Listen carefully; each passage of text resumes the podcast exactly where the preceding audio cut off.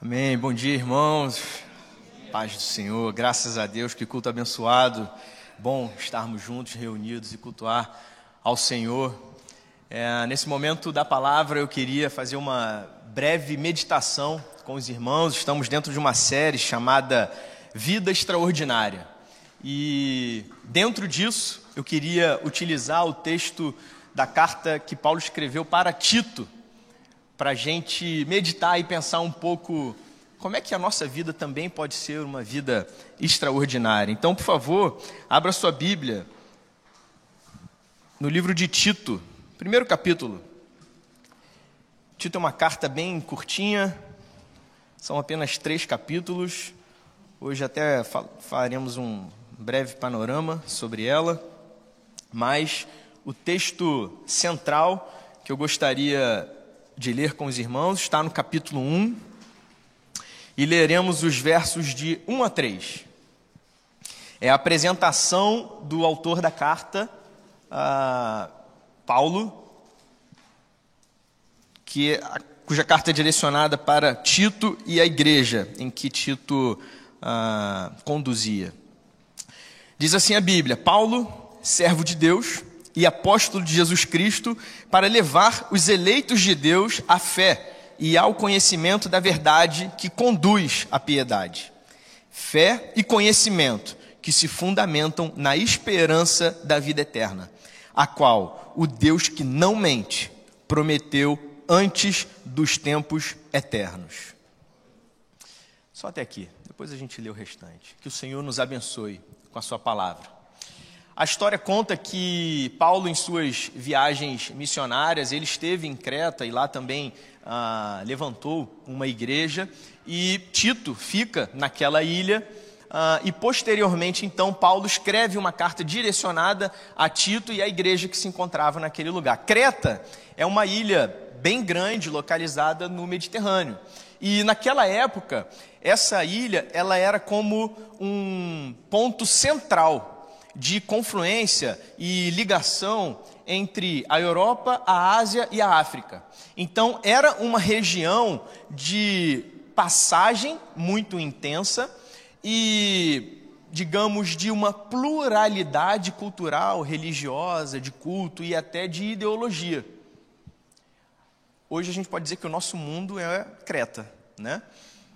É, a palavra, por exemplo, sincretismo vem dos cretenses. Olha que interessante.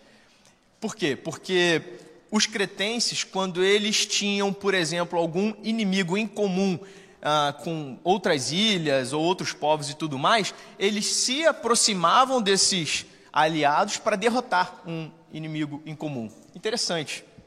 E é só curiosidade. Tito. Tito era um ah, comissionado por Paulo.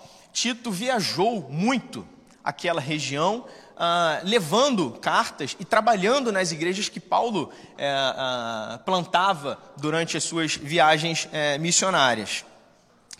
Um dos objetivos dessa carta era justamente esse receio que Paulo tinha, esse cuidado com a igreja recém-plantada ali, com os novos ah, convertidos, de que eles fossem muito influenciados por toda essa ideologia que vinha de literalmente todos os lugares do mundo.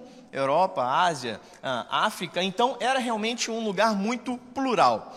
E eu acho que Creta simboliza muito bem a nossa sociedade hoje. Nós vivemos numa sociedade totalmente plural, em que a gente tem um monte de ideias vindo e conceitos, ideologias e, e, e, e valores e muitas vezes princípios ah, de tudo que é canto. E parece uma confusão. Se você abrir o Instagram, por exemplo, você tem dicas de tudo para a sua vida. E um monte de gente dizendo um monte de verdade para você. Se você for a uma livraria, certamente você vai encontrar, olha, cinco princípios para uma vida de sucesso, sete uh, uh, princípios para o, o negociador, para o vendedor e tudo mais. E se a gente separar princípios e valores, princípios, a gente pode dizer que são aquelas verdades que você não negocia na sua vida. É diferente de valores. Tem obra, época na sua vida que você vai ter valores um pouco mais ah, ah, firmes ou voltados para determinada situação, e outra hora, por conta das circunstâncias, valores que mudam, mas o seu princípio, ou os seus princípios de uma. Para conduzir a sua vida, por exemplo, amor, bondade, entre outras coisas, ah, você não vai negociar ao longo do tempo, a não ser que você tenha um novo aprendizado. E essa é a nossa sociedade. Essa é a forma de pensamento dessa geração, e eu falo dessa geração, tanto os mais novos quanto a meia idade a mais alta idade, de que, por exemplo, o que é verdade? Ou o que são realmente princípios? O que é princípio para você não é princípio para mim. O que é verdade para você não é verdade para mim.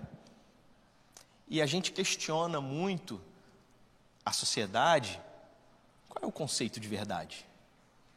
Não. O que é identidade? E isso é muito evidente, por exemplo, quando a gente pensa sobre gêneros é, de sexualidade ou de identificação pessoal, por exemplo. Cada um se identifica de uma maneira e isso está tudo bem.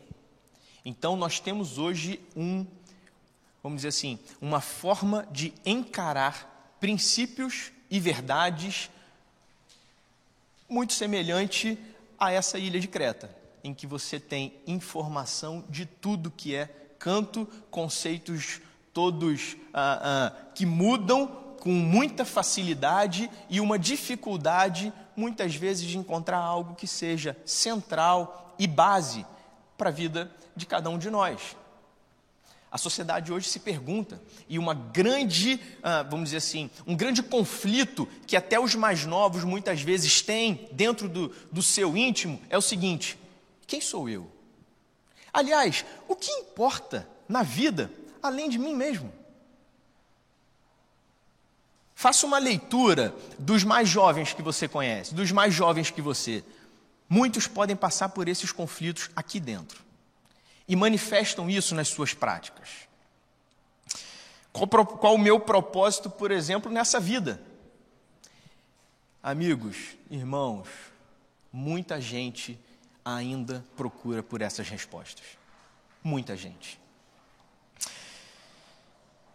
Fato é que as pessoas estão atrás de uma vida extraordinária e, para alcançá-las, seguem os seus próprios mapas, os seus próprios roteiros. Ou muitas vezes, esses roteiros que são lançados com uma frequência infinita, vamos dizer assim, nas redes sociais ou nas conversas do dia a dia, porque fulano que tem não sei quantos milhões de seguidores, olha esse cara é diferenciado, porque muita gente segue ele e ele solta verdade. Ele lança verdade. E você admite aquilo ali como um princípio para a sua vida. E as pessoas estão atrás de uma vida fora do comum, de uma vida fora da mediocridade da média, atrás de uma vida extraordinária, seguindo os seus próprios roteiros. Eu acho que Paulo ele está ele pensou sobre isso, obviamente inspirado pelo Espírito Santo. E ele escreve para essa ilha, para essa igreja que ali está sendo, uh, para aqueles crentes né, que estão em desenvolvimento, inseridos nessa sociedade, uh, e ele traz alguns conselhos. Eu não vou aqui querer dizer assim, ó, cinco princípios então para uma vida extraordinária do crente. Não, não é esse o meu objetivo. Aliás, eu só queria trazer um objetivo, mas ele vai ficar para o final. E a gente vai estudar o que Paulo está dizendo aqui. E vamos ver se isso carrega a gente ou traz um pouco mais de firmeza ou respostas diante dessa sociedade que questiona tanta coisa. Eu quero usar como base uma pesquisa. Existe um grupo que faz pesquisas, vamos dizer assim, numa sociedade, na sociedade cristã, né? o grupo Barna, ele fica localizado na Califórnia. E ele identificou e separou quatro grupos de cristãos.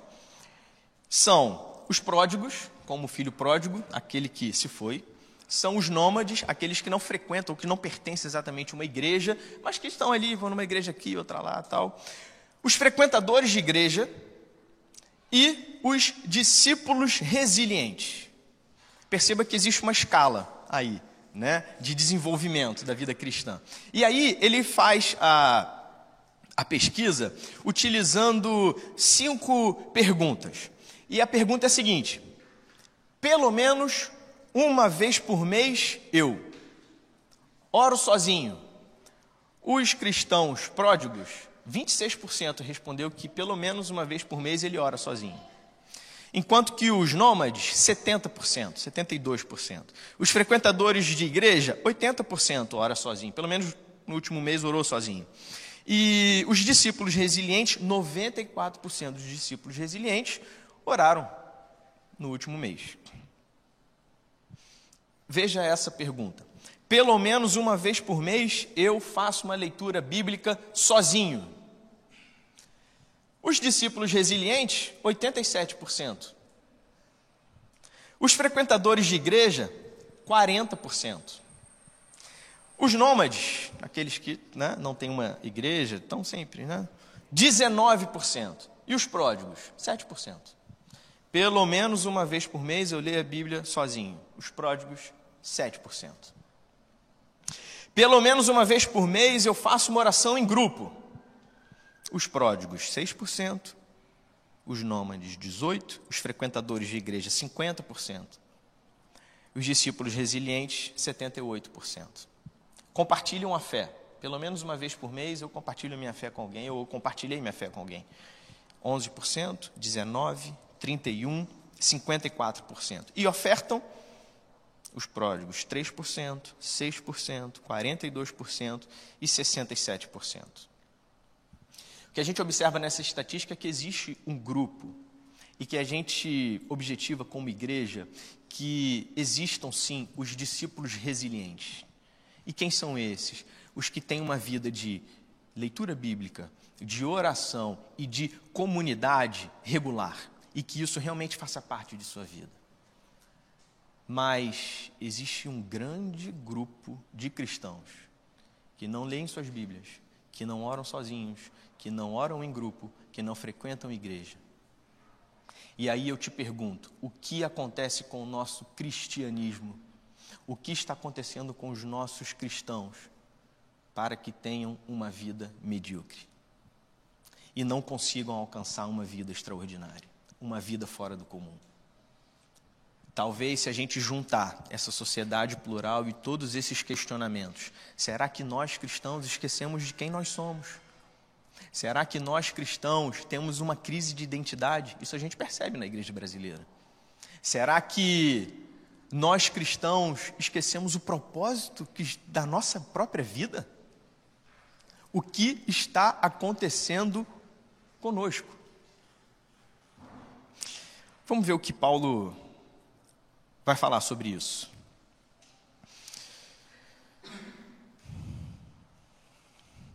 Paulo, capítulo 1, oh, Tito, capítulo 1, no versículo 1, ele diz assim: Paulo, servo de Deus e apóstolo de Jesus Cristo, para levar os eleitos de Deus à fé. Eu queria trazer uma primeira verdade para você que muitas vezes isso afeta ou isso traz uma crise de identidade para cada um de nós, ou para esse grupo de cristãos. Às vezes a gente se esquece quem nós somos. Sabe quem nós somos? Nós somos os eleitos de Deus. Irmão, deixa eu te falar uma coisa. Você foi chamado por Deus. O Senhor te amou primeiro. Eu quero usar as palavras de Jesus, que ele uh, fala com os seus discípulos em João capítulo 15. No versículo 15 e 16, ele diz assim: ó. Já não os chamo servos, porque o servo não sabe o que o Senhor, o seu Senhor faz. Em vez disso, eu os tenho chamado amigos, porque tudo o que eu vi de meu Pai, eu tornei conhecido a vocês. 16. Vocês não me escolheram, mas eu os escolhi para irem e darem fruto, fruto que permaneça, a fim de que o Pai conceda a vocês o que pedirem em meu nome. Isso, essa verdade já pode tratar muito bem a ansiedade dos nossos tempos, o medo do nosso coração. Essa é uma verdade que muitas vezes o cristão não sabe. Imagine que você está numa empresa e você começa a ter uma dificuldade de, uh, como é que vou, de aceitação. Você às vezes não sabe se o pessoal gosta do seu trabalho ou do seu serviço. Você não sabe se as pessoas ali estão apenas te suportando, se o seu trabalho tem sido útil, se o que você tem proposto e tudo mais, se é interessante. O que é que isso pode gerar no seu coração?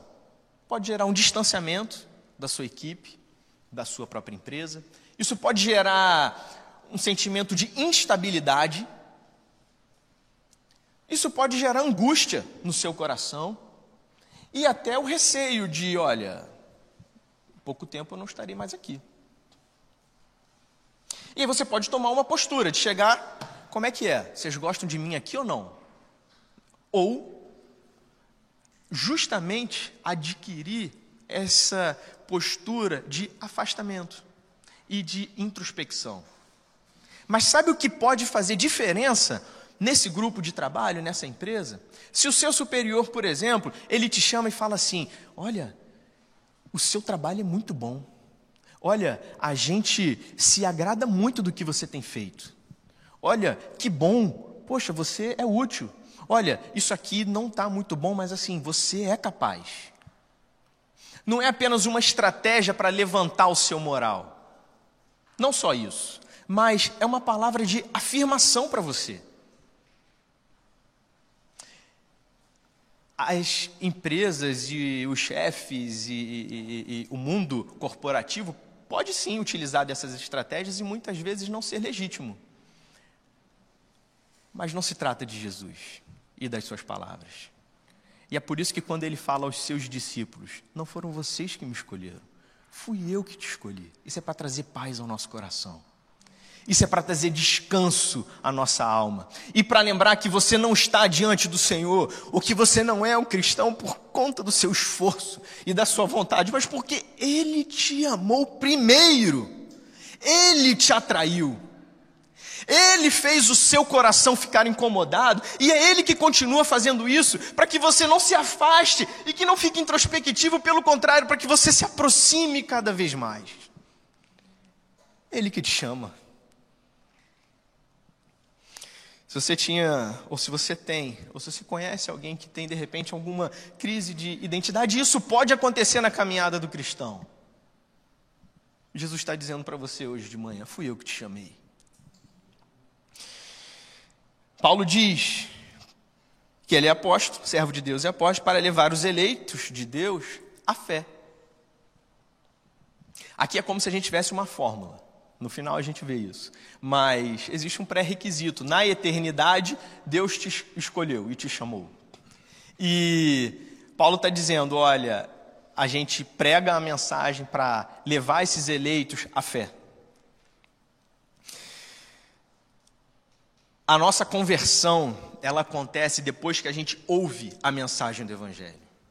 E o evangelho, ele não é somente uma mensagem ou uma notícia. Como diz Romanos 1:16, não me envergonhe do evangelho, porque o evangelho é poder de Deus para a salvação daquele que crê.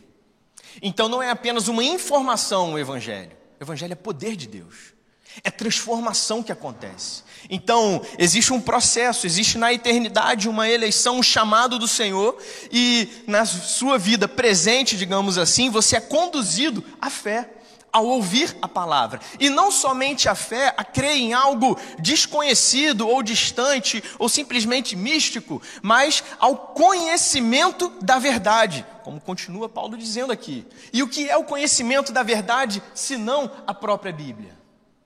Ontem nós falamos, nós falamos sobre isso, irmão. Se você crê que essa, esse livro, ela, ele contém a revelação especial do próprio Deus para você, você devoraria esse livro muito mais. Nós precisamos ser conduzidos à fé e ao conhecimento da verdade. É o conhecimento da verdade que vai trazer profundidade a nossa fé. É o conhecimento da verdade que vai trazer estabilidade dentro de um mundo confuso ao que nós cremos, aos nossos princípios, aos nossos valores, diante de todas as situações. E aí eu queria voltar naquela estatística. Como pode, um minuto aqui, termos grupos de cristãos em que fazem uma leitura bíblica sozinho no último mês? 7% leu a Bíblia no último mês. Entre os nômades, entre aqueles que frequentam qualquer igreja e não fazem parte de um grupo, 19% leu a Bíblia no último mês. Entre os frequentadores de igreja, e veja que existe uma diferença entre o frequentador de, frequentador de igreja e o discípulo resiliente. Os frequentadores de igreja, 42% leu, leram a, a Bíblia no último mês. Enquanto a gente compara até os discípulos resilientes, que 87%, tem até um 13% aqui de discípulo resiliente que no último mês não deu. Como pode a gente aprofundar a nossa vida? Ou se nós estamos falando de um objetivo no cristão, que é ter uma vida fora do comum, a gente não se aprofundar naquilo que Deus se revela para cada um de nós, para você. Entende? Por exemplo, como que o conhecimento da verdade pode fazer diferença na sua forma de adorar? Você, por exemplo, já aprendeu na sua vida cristã que você não entrega o seu dízimo e a sua oferta como uma forma de barganha com o Senhor? Porque se você ainda não aprendeu isso, talvez você seja um, um ofertante ou um dizimista, como a gente chama, né? regular, mas, meu irmão, é um ato que muitas vezes não faz sentido ao seu coração. E qual o ganho disso? Nenhum. A não ser que você aprenda, por conta da Bíblia, que você oferta e que você entrega o dízimo, porque você faz isso como uma forma de louvor, de adoração, de compromisso com a igreja local, com seu coração leve, alegre, de maneira generosa. Isso fez toda a diferença, entendeu? Como que o conhecimento transforma a sua vida? Você já percebeu que existem cristãos que exaltam o seu líder e acham que ele é um homem perfeito? Irmão, a gente não pode esperar perfeição de um homem botafoguense pecador como nosso pastor. Não falei nenhuma mentira. Falei?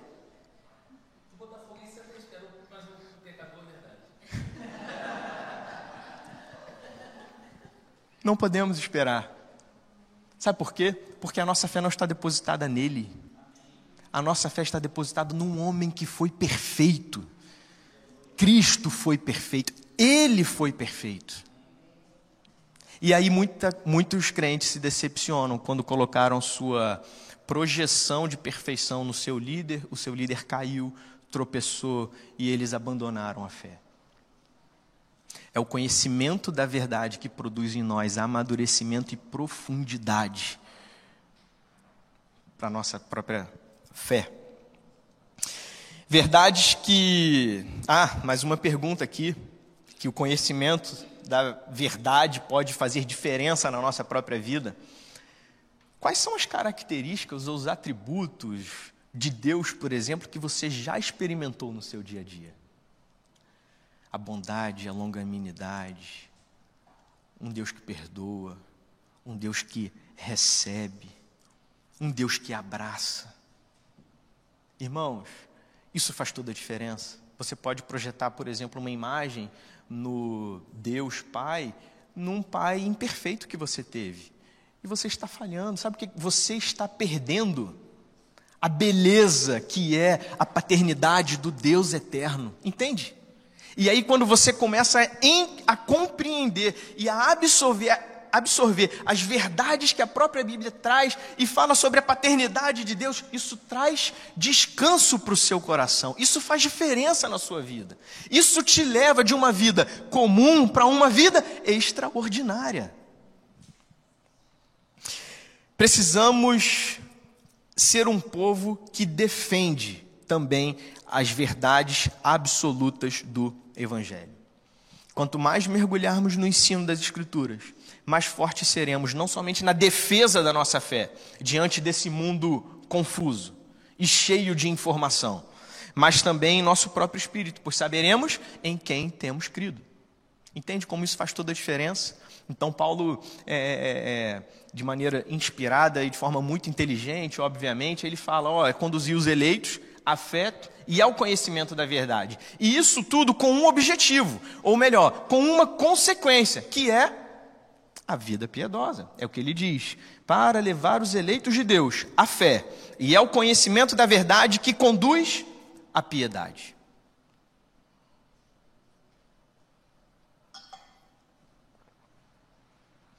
O que seria piedade?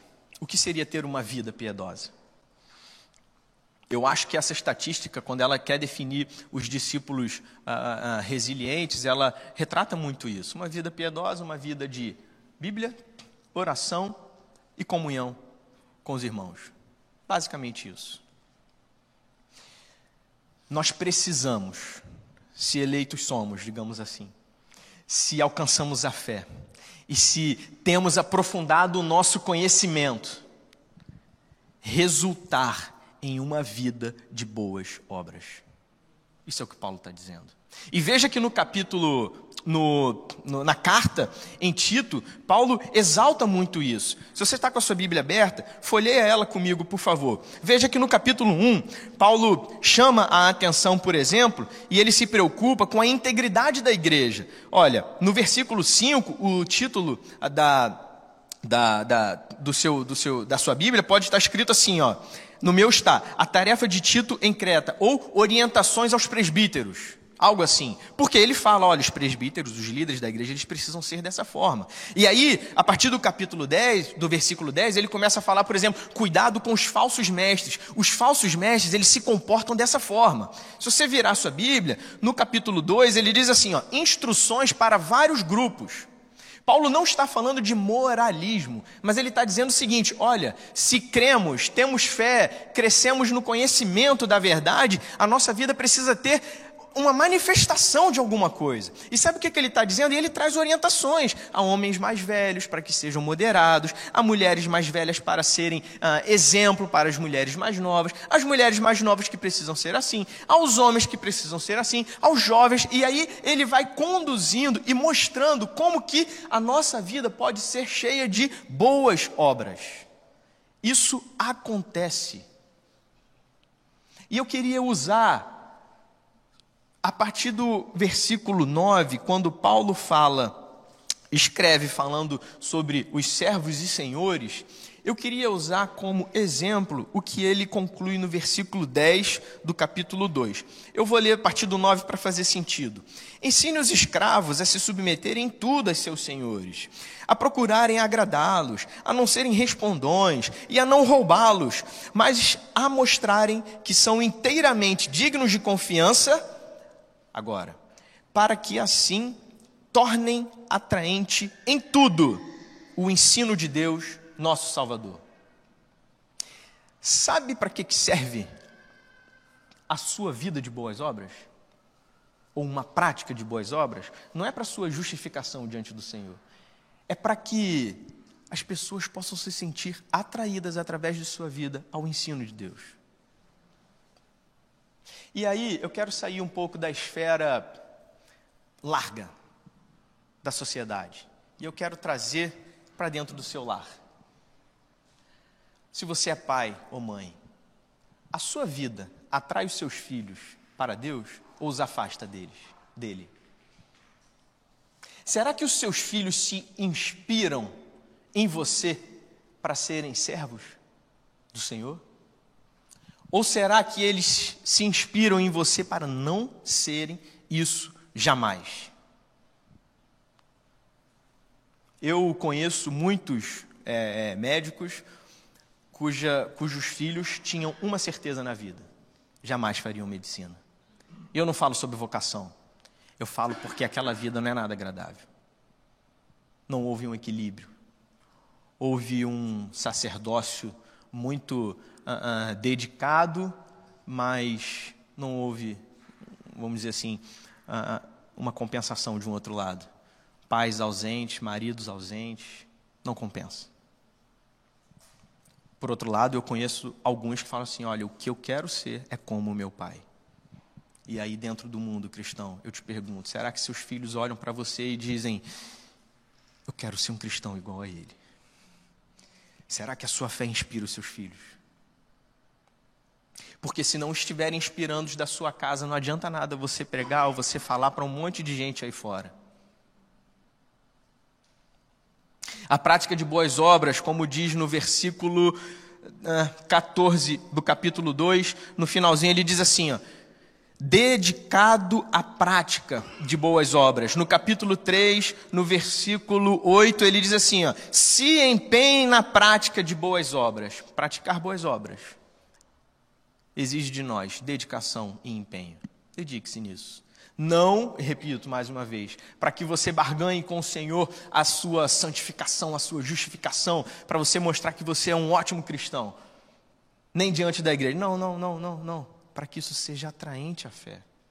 Porque isso é consequência da fé e do crescimento, do conhecimento do, da verdade. E aí, deixa eu adiantar aqui.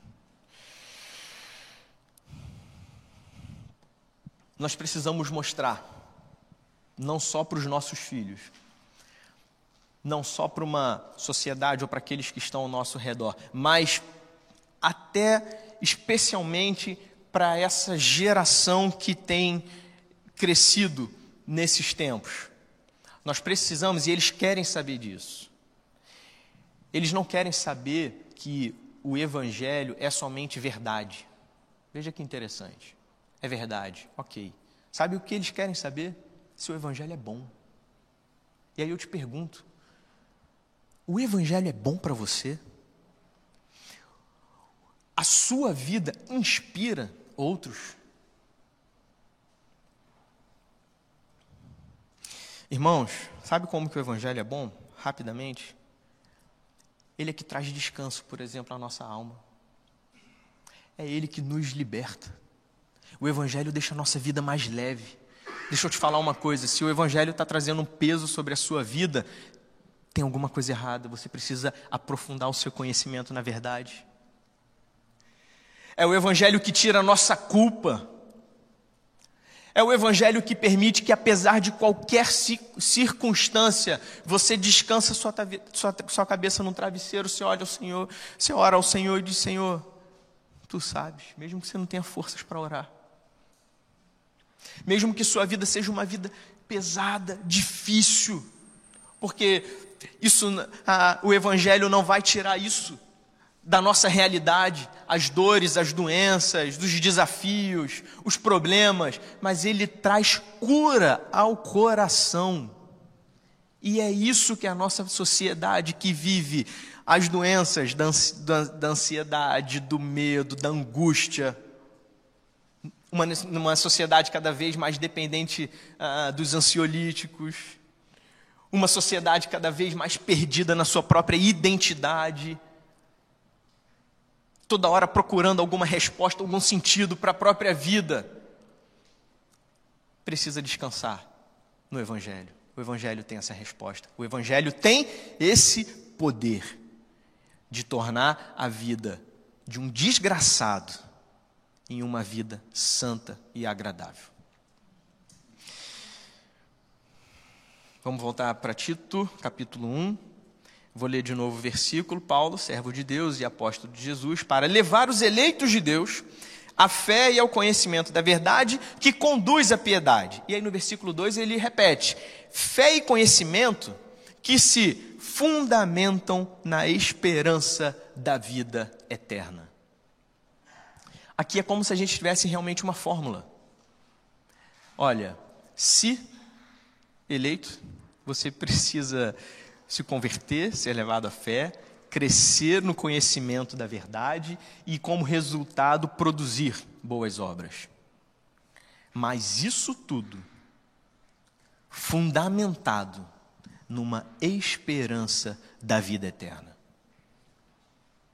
É como se Paulo estivesse dizendo assim: olha, a gente está olhando para um passado na eternidade, na soberania do Senhor, olhando para um presente de vida de fé, conhecimento e boas obras, mas a gente precisa erguer a nossa cabeça, olhar para um futuro, que é um futuro na eternidade, quando estaremos com Cristo de uma vez por todas.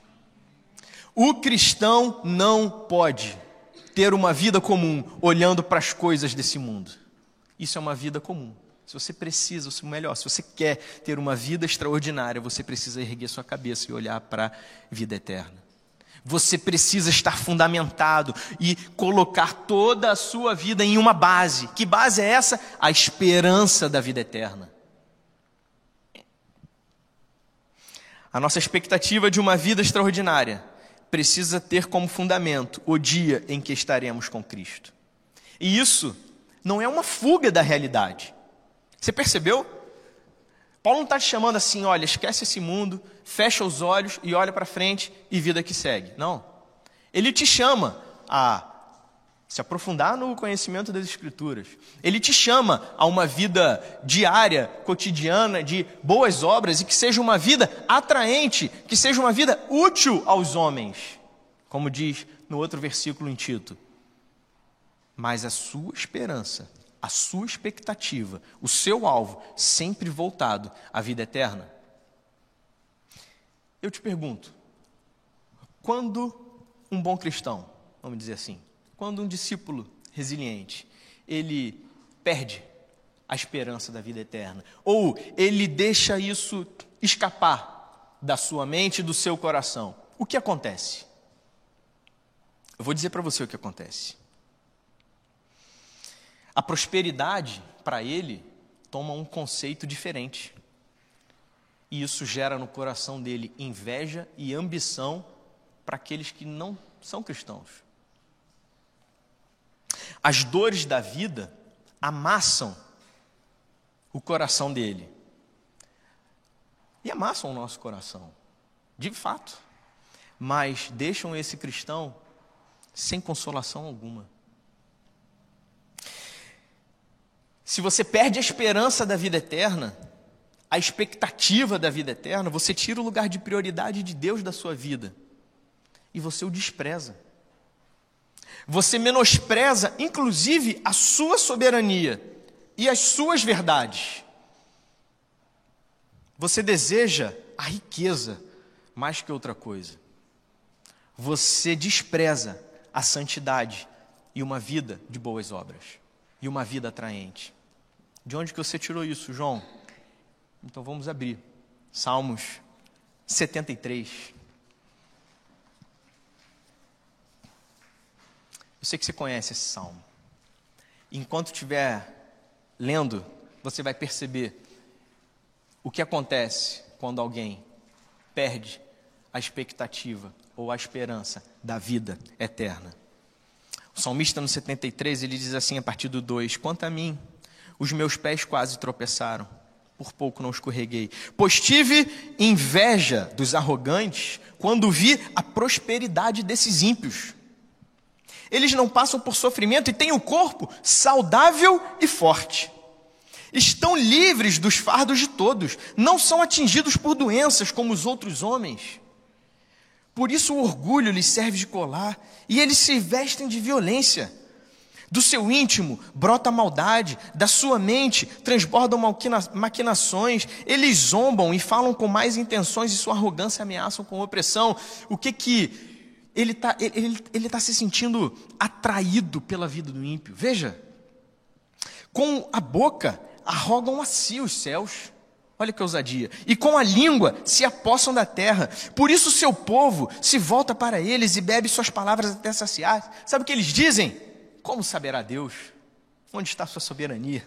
Terá conhecimento Altíssimo? Deus não está nem aí para a gente. Assim são os ímpios, sempre despreocupados, aumentam suas riquezas. Olha, vou te falar, essa minha vida de cristão certamente foi inútil manter puro o coração e lavar as mãos na inocência, pois o dia inteiro sou afligido e todas as manhãs sou castigado.